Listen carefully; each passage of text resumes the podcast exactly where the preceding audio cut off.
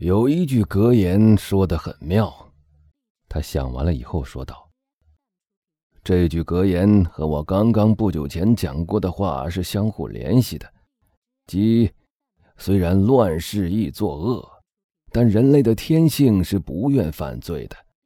可是，文明使我们产生了欲望、恶习和不良的嗜好，这种种因素有时会扼杀我们善良的本性。”最终引导我们走上犯罪之路，所以那句格言是：不论何种坏事，欲抓那作恶之人，先得去找出能从那件坏事中得利之人。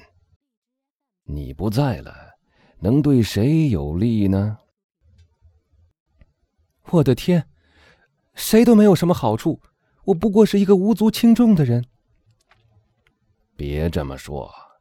因为你的回答是既不合逻辑又缺乏哲理，我的好朋友。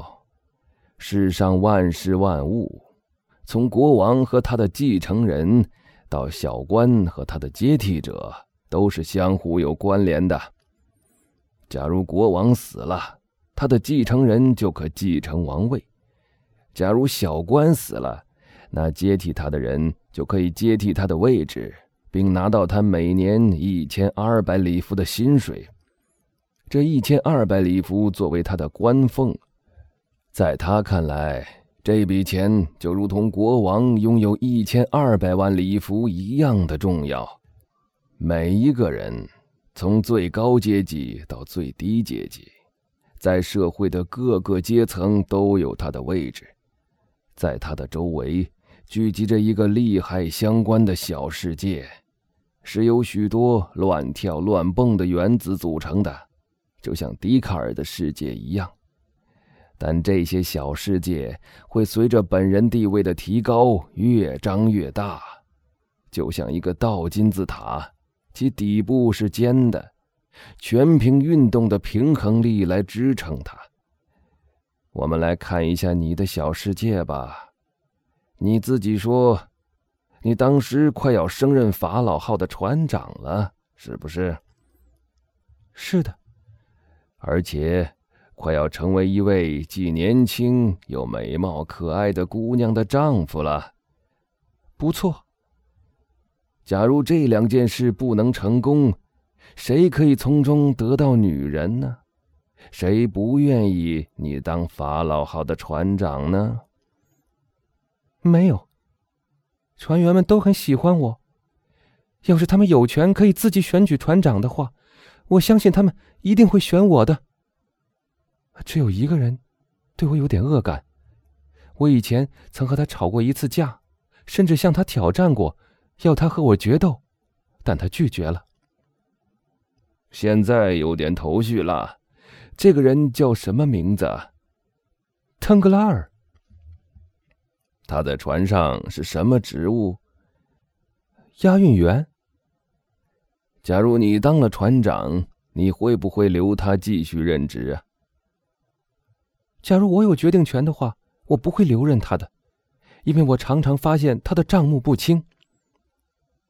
好极了，那么现在告诉我，当你和莱克勒船长做最后那次谈话的时候，有别人在场吗？没有，只有我们两个人。你们的谈话会不会被别人偷听到了呢？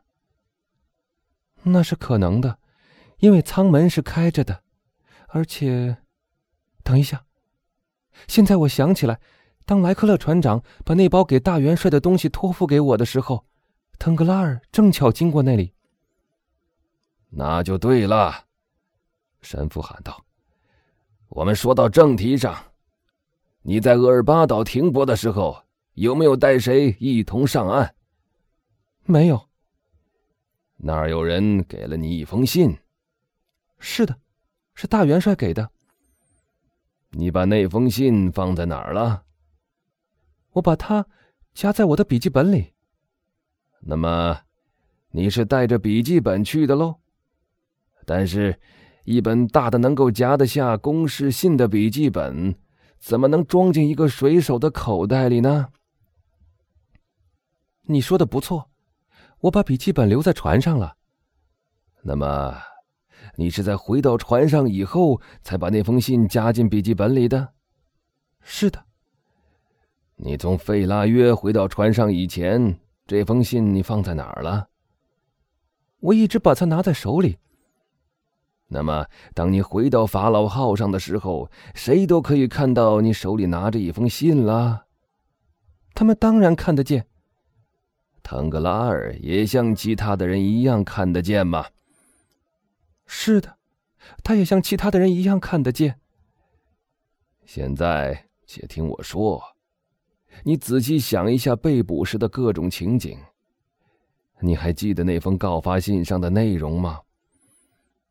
哦，记得，我把它读了三遍，那些字都深深的刻在了我的脑子里。请背给我听吧。唐太斯沉思的想了一会儿，像是在集中他的思想似的，然后说道：“是这样的。”我把它一个字一个字的背给你听。鄙人系拥护王室及教会之人士，兹向您报告：有埃德蒙·唐泰斯其人，系法老号之大副。今臣自施麦拿经那不勒斯底部，中途曾停靠费拉约港。此人受缪拉之命送信于逆贼，并受逆贼命送信于巴黎拿破仑党委员会。犯罪证据在将其逮捕时即可获得。该信件不是在其身上，就是在其父家中，或者在法老号上他的船舱。神父耸耸肩。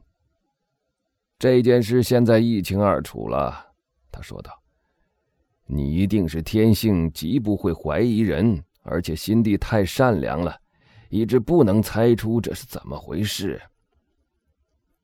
你真以为是这样吗？唐泰斯禁不住说道。“啊，那太卑鄙了。”腾格拉尔平常的笔记是怎么样的？一手很漂亮流利的字。那封匿名信的笔记是怎么样的？稍微有点向后倒。神父又微笑了一下。哦，伪装过的是吗？我不知道，但即使是伪装过的，也写得极其流利。等一下，神父说，他拿起他那自己称之为的笔，在墨水里蘸了蘸，然后用他的左手在一小片布片上写下了那封告密信开头的三个字。唐泰斯退后了几步，不胜惊恐的看着神父。啊，真是不可思议！他惊叫道：“你的笔记和那封告密信上的简直一模一样啊！”这就是说，那封告密信是用左手写的。我注意到了这一点。什么？就是用右手写出来的笔记人人不同，而那些用左手写的却都是大同小异的。你显然是无事不知。无事不晓的了。接着往下说吧。哦，好的，好的。现在要提到第二个问题了：有谁不愿意看到你和梅塞泰斯的结婚呢？有一个人，是一个也爱着他的年轻人。他叫什么名字？弗尔南多。那是一个西班牙人的名字呀。他是加泰罗尼亚人。你认为他会写那封信吗？哦不，假如他想除掉我，他会宁愿捅我一刀的。西班牙人的性格倒也确实如此，他们宁可当杀人犯，也不当懦夫。再说，唐泰斯说，信中所涉及到的各种情节，他也是完全不知道的。你自己绝没有向任何人讲过吗？没有。甚至没有对你的情人说过吗？没有，甚至连我的未婚妻都没有告诉过。那么就是腾格拉尔写的了，毫无疑问。我现在也觉得一定是他了。等一下，腾格拉尔认识费尔南多吗？不。啊，是他认识的。现在我想起来了。想起来什么？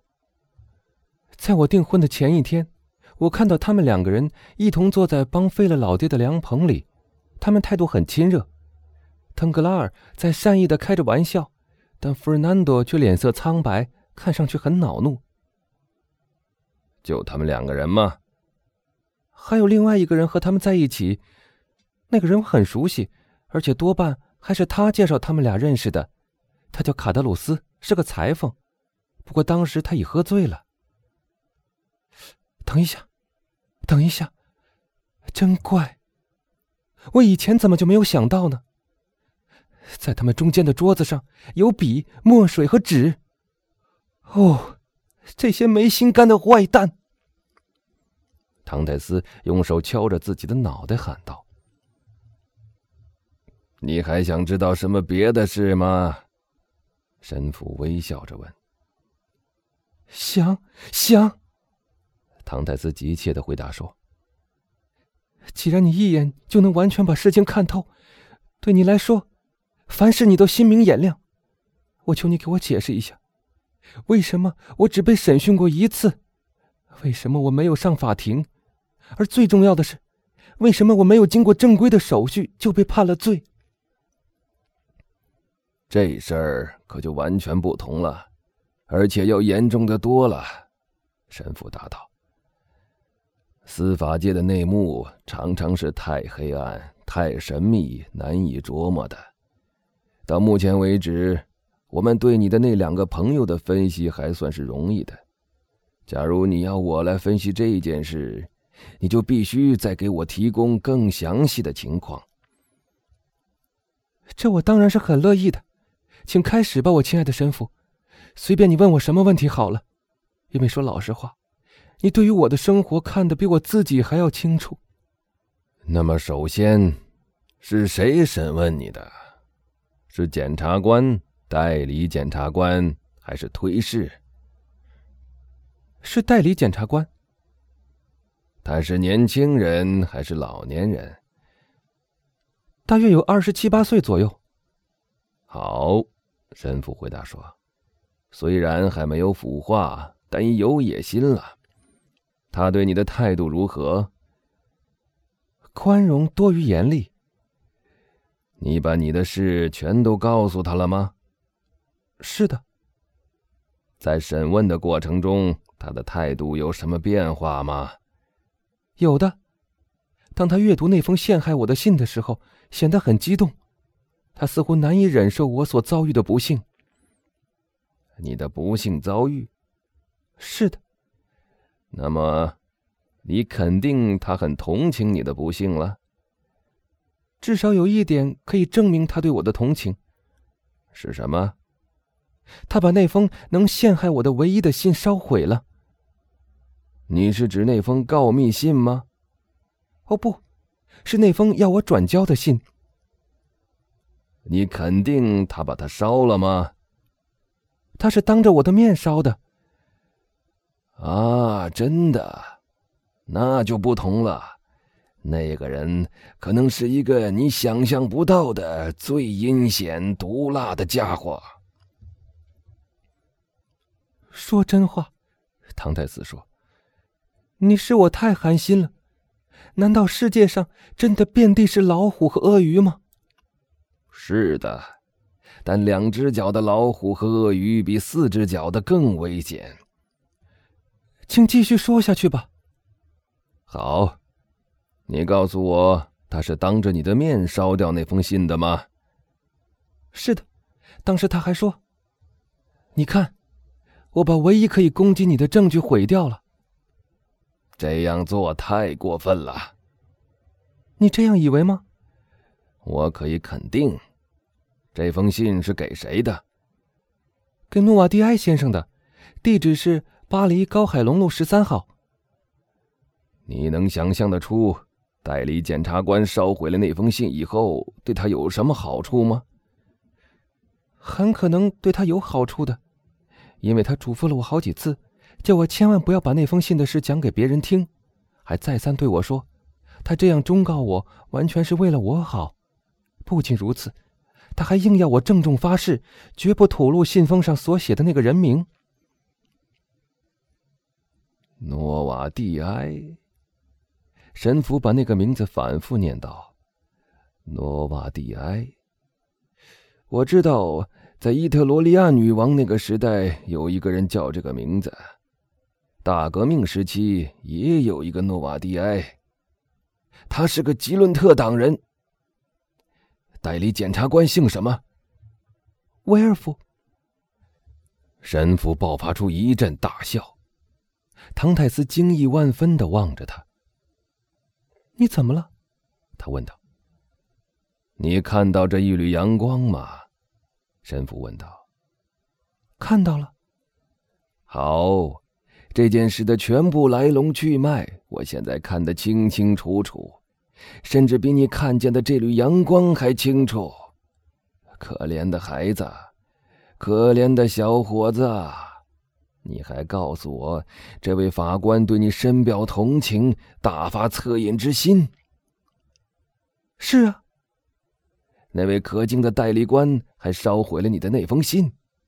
是啊，那位道貌岸然的刽子手还要你发誓绝不吐露诺瓦蒂埃这个名字。